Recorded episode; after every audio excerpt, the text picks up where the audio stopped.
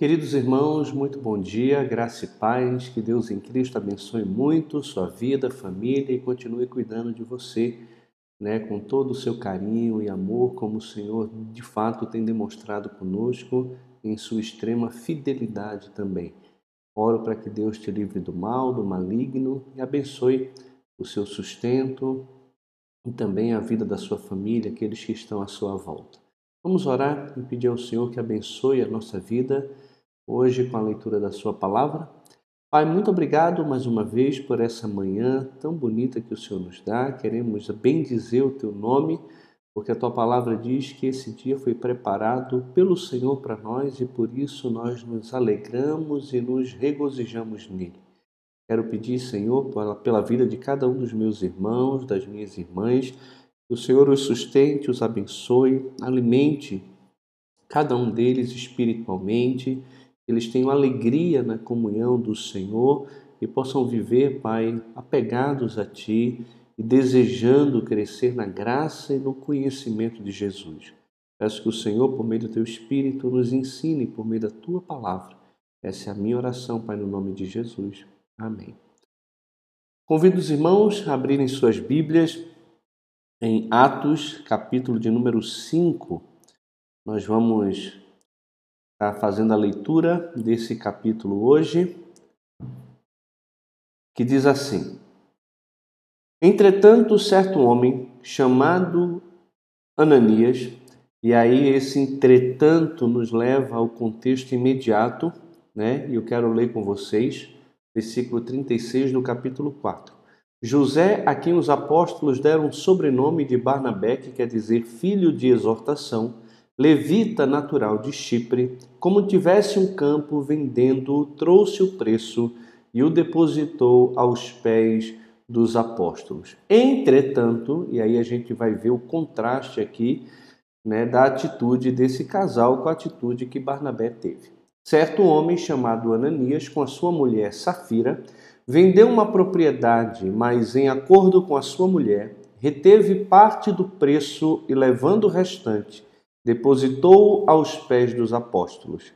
Então disse Pedro: Ananias, por que encheu Satanás teu coração? Para que mentisses ao Espírito Santo, reservando parte do valor do campo? Conservando-o, porventura, não seria teu? E vendido não estaria em teu poder? Como, pois, assentaste no coração este desígnio? Não mentiste aos homens, mas a Deus. Ouvindo estas palavras, Ananias caiu e expirou, sobrevindo grande temor a todos os ouvintes. Levantando-se os moços, cobriram-lhe o corpo e, levando-o, sepultaram. Quase três horas depois, entrou a mulher de Ananias, não sabendo o que ocorrera. Então Pedro, dirigindo-se a ela, perguntou-lhe: Dize-me, vendeste por tanto aquela terra? Ela respondeu: Sim, portanto. Tornou-lhe Pedro: Por que entrastes em acordo para tentar o Espírito do Senhor? Eis aí a porta os pés dos que sepultaram o teu marido, e eles também te levarão. No mesmo instante caiu ela aos pés de Pedro e expirou. Entrando os moços, acharam-na morta e, levando-a, sepultaram-na junto do marido e sobreveio grande temor a toda a igreja e a todos quantos ouviram a notícia destes acontecimentos. Meus irmãos, eu queria parar aqui rapidinho para a gente observar esse texto, que é um texto é, realmente muito importante para a nossa vida cristã, né, para a nossa caminhada com Deus. A gente tem visto que o progresso da comunidade do reino em Jerusalém né, ela ocorre apesar de alguns obstáculos. Obstáculo com a falta de comida, né, a, por causa da pobreza, o que leva a igreja a demonstrar um altruísmo muito grande né, e contínuas demonstrações de poder e também de bom testemunho.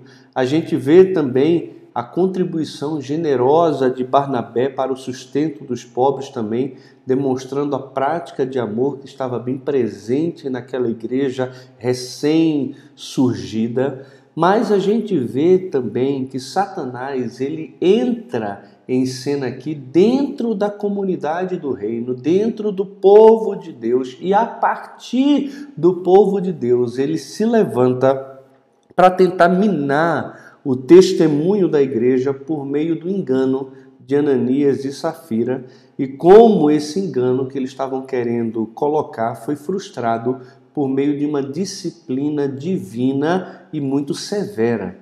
Né? Então a gente percebe aqui a pureza da igreja e o zelo de Deus pela pureza é, do seu povo, e a gente aprende muitas coisas aqui. A primeira coisa que a gente percebe aqui é que o ato de bondade de uma pessoa pode levar outras pessoas que não têm no coração o mesmo intuito de glorificar a Deus e abençoar a vida das pessoas a usar um aparente ato de bondade e de generosidade para se promover à custa daquilo que está sendo feito. Né? Então, no caso de Ananias e Safira, eles não estavam doando porque amavam a Deus e tinham interesse de cuidar dos pobres, mas sim porque queriam aparecer e parecer generosos aos olhos de toda a comunidade, como fora Barnabé. Então, esse casal, eles mentem, eles, eles são hipócritas. E Pedro, é, cheio do Espírito de Deus aqui, provavelmente guiado pelo próprio Senhor, sabe do que está sendo realizado e é o instrumento que Deus utiliza para trazer disciplina né, para esse casal e também levar temor a toda a igreja do Senhor. O que é interessante a gente perceber aqui é o que Pedro fala a respeito é, do campo e também do, do dinheiro que Ananias e Safira tinham. Né? Diz aqui que ele reteve parte do preço e levou o restante e depositou aos pés dos apóstolos. Qual é o pecado disso? Nenhum pecado. Nenhum pecado. Ele vende o campo, ele retém parte do dinheiro do campo para ele e ele resolve pegar parte da venda do terreno e doar para os pobres. Não existe problema nenhum nisso aqui. O problema é ele afirmar que vendeu o lote e deu todo o dinheiro, quando na verdade ele reteve parte daquele recurso para ele mesmo. E Pedro, ele entende aqui que há uma ação de Satanás no coração de Pedro no coração de Ananias. Existe a questão do pecado dele que o leva a cometer esse delito, nessa transgressão, é tanto que ele mesmo é condenado, ele mesmo aqui é repreendido e ele é disciplinado. A culpa aqui não é colocada em cima de Satanás, que, como o tentador, o sedutor dos homens, vai fazer sempre esse trabalho de tentar encher o nosso coração de coisas que são contrários a Deus, a sua vontade e também a sua palavra. Mas é minha responsabilidade e sua responsabilidade dizer não para as tentações do diabo e confirmar a vontade de Deus e a palavra de Deus na nossa vida. E olha o que Pedro disse: olha, Ananias, Satanás encheu teu coração para que mentisses ao Espírito Santo reservando parte do valor do campo. Então o problema não é reservar parte, mas mentir dizendo que estava dando tudo quando na verdade tinha reservado uma parte. E olha o que Pedro diz: conservando porventura não seria teu? O terreno era dele. O terreno não era da igreja, ele se converteu, então agora tudo que ele tem para poder fazer parte da comunidade tem que ser dado à igreja. Não, os essênios eram assim. Para você fazer parte da comunidade, você tinha que dar todos os seus bens e todos deveriam viver iguais, vestir as mesmas roupas, comer as mesmas comidas. Não é o caso da igreja cristã. Muitas pessoas querem transformar a igreja do Senhor como se fosse é, uma sociedade comunista e não tem nada a ver não precisa ter essa igualdade forçada. Eles tinham campo e se eles quisessem reter o campo, estaria retido, o campo é deles. Conservando seria deles. Se tivesse vendido, o dinheiro também estaria no poder deles, porque pertencia a eles. No entanto, eles assentaram no coração esse desígnio de, de mentir.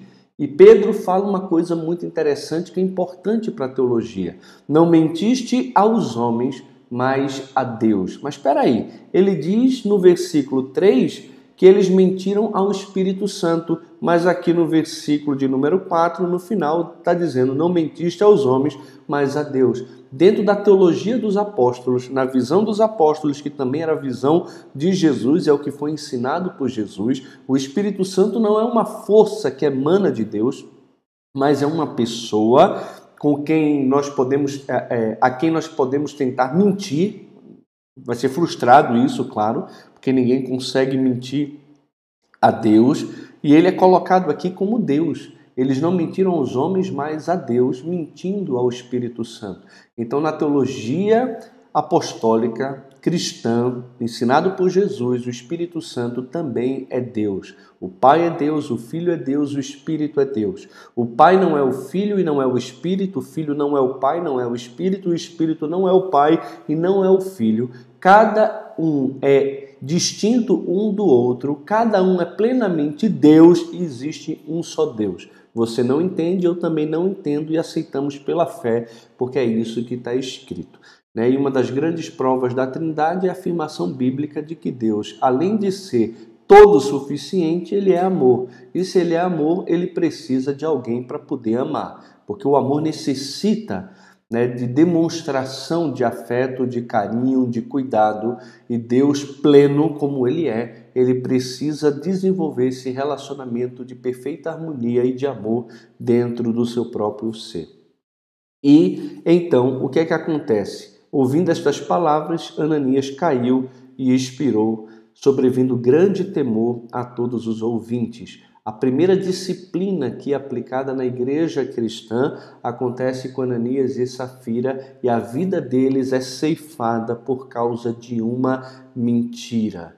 É algo muito, muito, muito sério essa questão aqui de mentir a Deus, mentir ao Espírito de Deus. Se fosse hoje, meus irmãos, a gente trataria isso como uma coisa tão banal. Na verdade, a gente ficaria até feliz, né? Porque tem uns que nem dão dízimo, nem contribuem com nada, e esses aqui, mesmo que a motivação deles seja errada, o importante é que eles estão contribuindo. Não, o importante não é isso. O importante é que eles sejam piedosos, o importante é que eles honrem a Deus, honrem a Sua palavra, honrem o bom testemunho de cristão, entendam que é a Deus que eles estão servindo e não aos homens, é a Deus que eles estão mentindo e não aos homens. Eu e você precisamos tomar um cuidado muito grande, encher o nosso coração de temor do Senhor, para que possamos viver uma vida perante a face de Deus. Nós já estamos diante da face de Deus. Né? Nós temos que ter a plena convicção de que Deus está olhando para o nosso coração, mas também para as nossas mãos, para as nossas atitudes, e aquilo que pode ser louvável diante dos homens pode ser algo abominável diante de Deus. Em Apocalipse, o Senhor vai dizer para uma das igrejas: Olha, sei que tens fama de que és vivo, mas na verdade és morto. Né? A gente às vezes olha para as pessoas e a gente julga as pessoas dentro da nossa limitação humana, a gente não conhece as intenções, as motivações. Às vezes nós olhamos para alguém na igreja que contribui, tem uma contribuição aparentemente alta, dá dois, três, quatro, cinco mil reais de dízimo, e a gente fala, nossa, fulano é generoso. Às vezes não é, às vezes é um mesquinho, um hipócrita, ganha 200 mil por mês, era para dar pelo menos 20 mil, a pessoa está dando 4 mil, 5 mil, e todo mundo está achando que ele é generoso, quando na verdade é mesquinho, pensa em si, não pensa em Deus, não pensa na igreja, não pensa na expansão do evangelho e por aí vai. O meu julgamento e o seu julgamento é tão limitado, meus irmãos. Nós temos uma, um óculos embaçado diante de nós, mas o grande rei, o juiz de toda a terra, ele conhece não apenas as nossas palavras, os nossos pensamentos, mas também esquadrinha o nosso andar, o nosso deitar. Ele sabe tudo sobre a nossa vida, nenhuma treva é capaz de nos ocultar à vista do Senhor, porque Ele nos formou, Ele nos entreteceu no seio, no ventre da nossa mãe, e Ele já escreveu cada um dos nossos dias, escreveu e determinou quando nenhum deles havia ainda. Então, esse Senhor que olha para a sua igreja, que zela pelo testemunho da sua igreja, está olhando para a sua vida, está olhando para a minha vida e ele vai sim se levantar para tratar comigo e com você. Louvado seja Deus que nem sempre trata com tanta severidade, de uma forma tão rápida como aconteceu aqui no caso de Ananias e Safira, porque, sejamos sinceros, se Deus estivesse agindo assim e agisse sempre dessa mesma maneira com todos nós, não teríamos qualquer um de nós aqui vivos para assistir esse vídeo ou qualquer outra mensagem ou para ver a luz do sol outro dia nós já teríamos sido ceifados também por Deus. E isso aqui deve gerar, meus irmãos, temor no nosso coração, porque o Senhor continua disciplinando os seus filhos, tanto para o bem dos filhos que são disciplinados, como para o bem da própria comunidade cristã. Porque um pouco de fermento leveda toda a massa e pode prejudicar, de fato, o vigor espiritual de toda uma comunidade e o belíssimo testemunho de uma igreja. Então precisamos tomar muito, muito cuidado é, com o nosso testemunho, tá certo? Muitos sinais e prodígios eram feitos entre o povo pelas mãos dos apóstolos e costumavam todos reunir-se de comum acordo no pórtico de Salomão. Mas dos restantes ninguém ousava juntar-se a eles, Porém, o povo lhes tributava grande admiração. E por que não queriam se juntar a eles? Ué, como vai se juntar a um povo que as pessoas que mentem morrem disciplinados? Um povo santo, um povo de fato diferenciado. Quem é sério, procura igreja séria. Quem não é sério, vai atrás de oba-oba. Não importa. É, na verdade, Importa que não tenha disciplina, importa que não tenha zelo, importa que não tenha ordem, porque se tiver isso tudo, os pecados serão confrontados. Né? As pessoas serão chamadas ao arrependimento, a um compromisso sincero e verdadeiro com Jesus, e a hipocrisia, a falsidade no meio do povo de Deus será completamente repreendida e não será aceita. Então, as pessoas que não são sérias não procuram igrejas sérias, mas as igrejas sérias expulsam e espantam aqueles que não querem ter compromisso sincero com o Senhor. Né?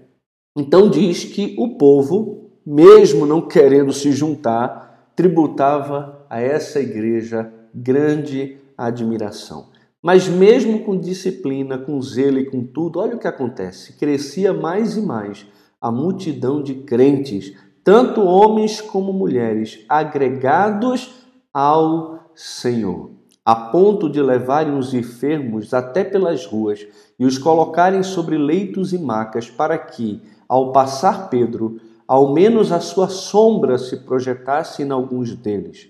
Afluía também muita gente das cidades vizinhas a Jerusalém, levando doentes e atormentados de espíritos imundos, e todos eram curados. A comunidade do reino, a comunidade apostólica, batizada pelo Espírito Santo e sendo guiada pelo poder do Espírito Santo, estava demonstrando a chegada de fato desse novo tempo, desse novo ministério, em cumprimento às profecias do Antigo Testamento, que o Espírito Santo seria derramado sobre toda a carne. E aqui claramente a gente já vê a manifestação dessa introdução do reino, né, e dos benefícios dessa nova aliança que havia sido inaugurada de alguma forma já pelo sangue de Jesus. Levantando-se, porém, o sumo sacerdote e todos os que estavam com ele, isto é, a seita dos saduceus, tomaram-se de inveja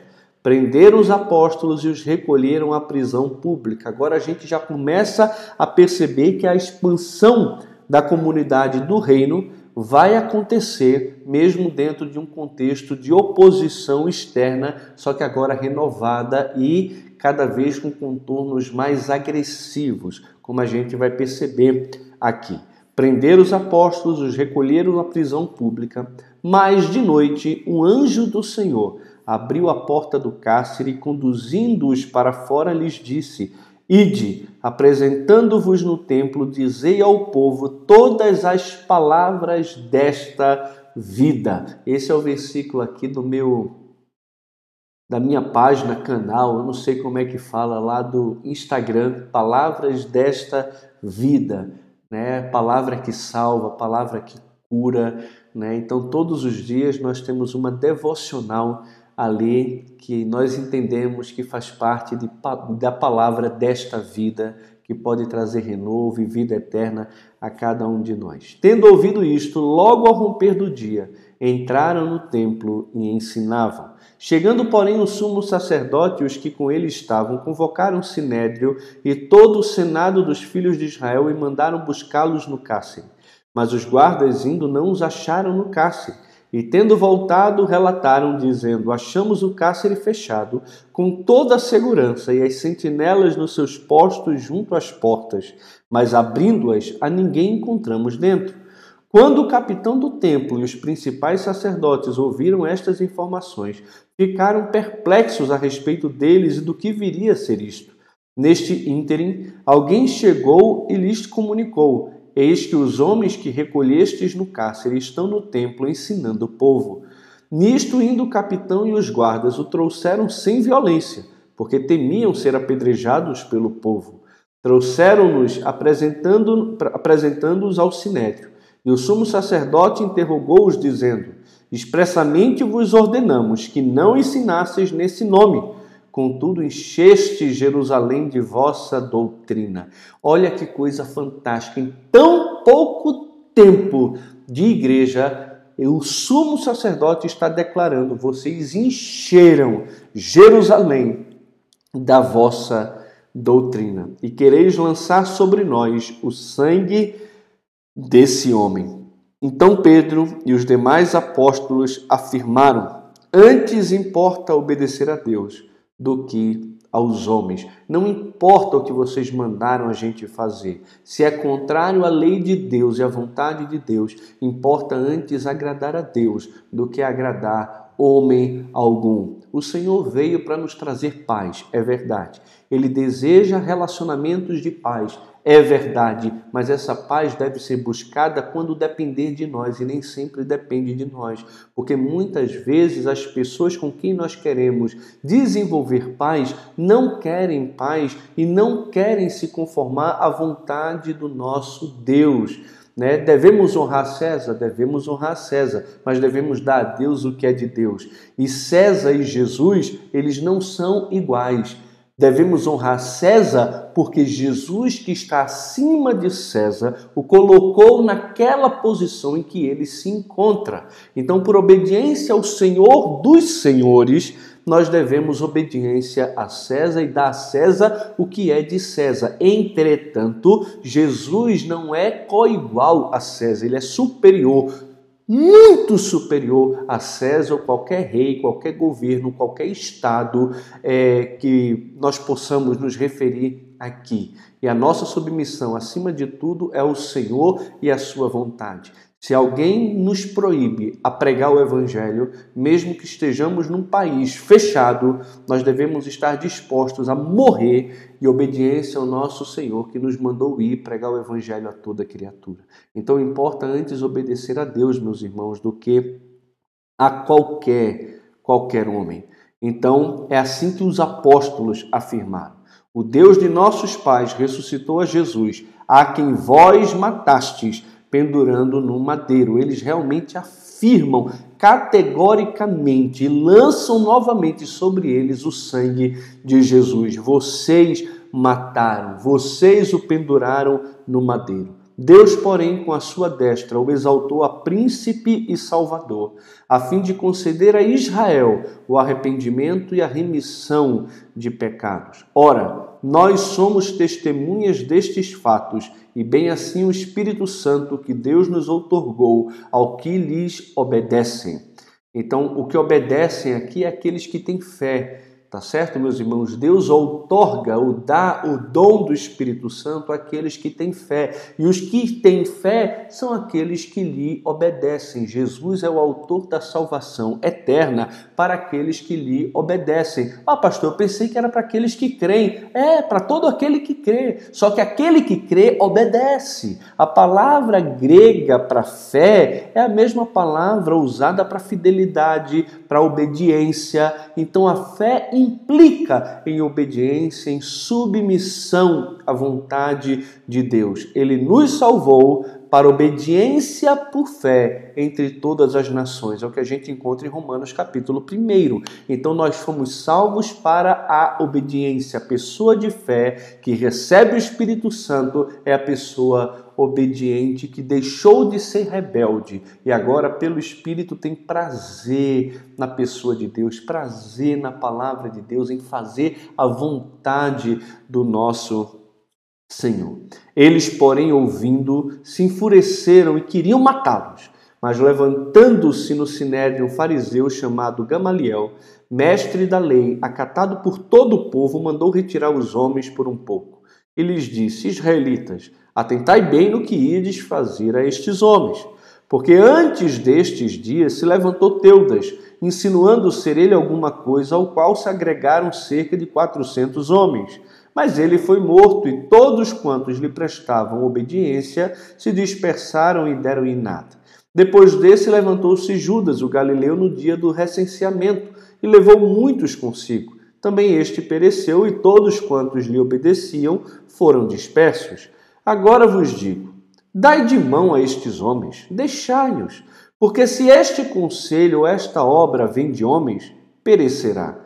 Mas se é de Deus, não podereis destruí-los, para que não sejais, porventura, achados lutando contra Deus. E concordaram com ele.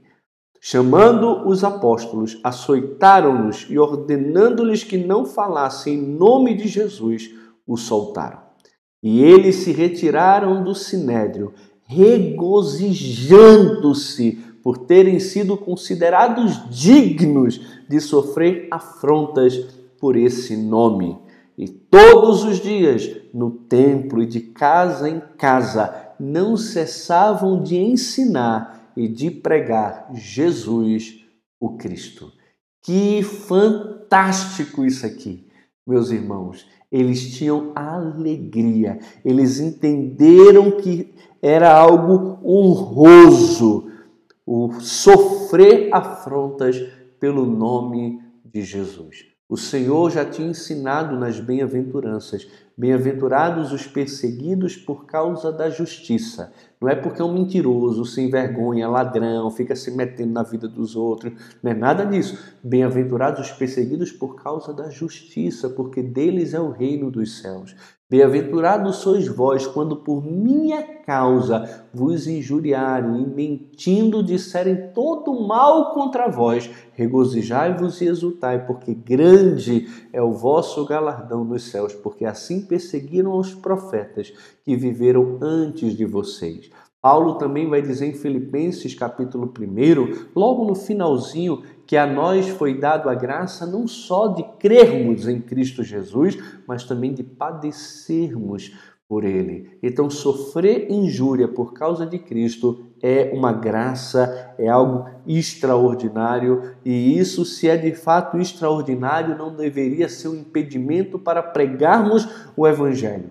Eles aqui, olha, todos os dias não deixava passar um dia. Eles estavam reunidos no templo, estavam indo de casa em casa e eles não cessavam de fazer o quê? De ensinar. Sobre quem? Sobre Jesus. Ele é o centro da pregação. Ele é o centro da nossa vida, da nossa adoração. Tudo o que fazemos aponta para Jesus ensina sobre Jesus, glorifica Jesus. E se uma igreja não exalta Jesus, não louva o nome de Jesus, não prega Jesus, mas só prega prosperidade, bênção e tudo mais, e coloca o homem no centro e não Jesus no centro, isso deixou de ser igreja há muito tempo. Está mais para um encontro de autoajuda né? O nosso culto é a Jesus, a nossa pregação é sobre Jesus, a nossa fidelidade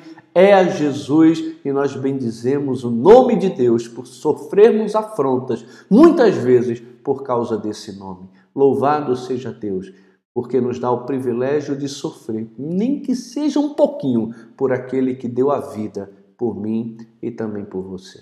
Meus irmãos, que Deus em Cristo nos abençoe. Vamos ficando aqui hoje só no capítulo de número 5.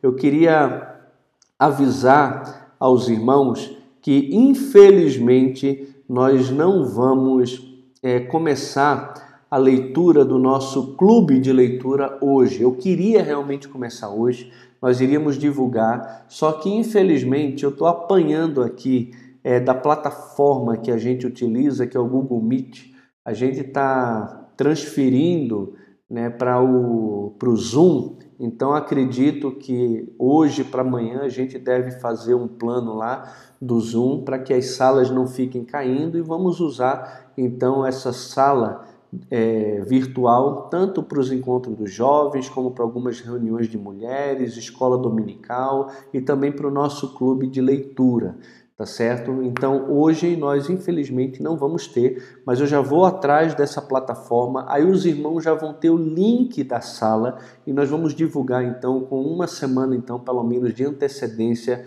para que os irmãos tenham tempo hábil também de ler o livro e poder participar. O livro que nós vamos ler é Plena Satisfação em Deus do John Piper. É um livro pequeno que eu acredito que em duas semanas a gente consegue terminar ele e aí começamos um outro livro.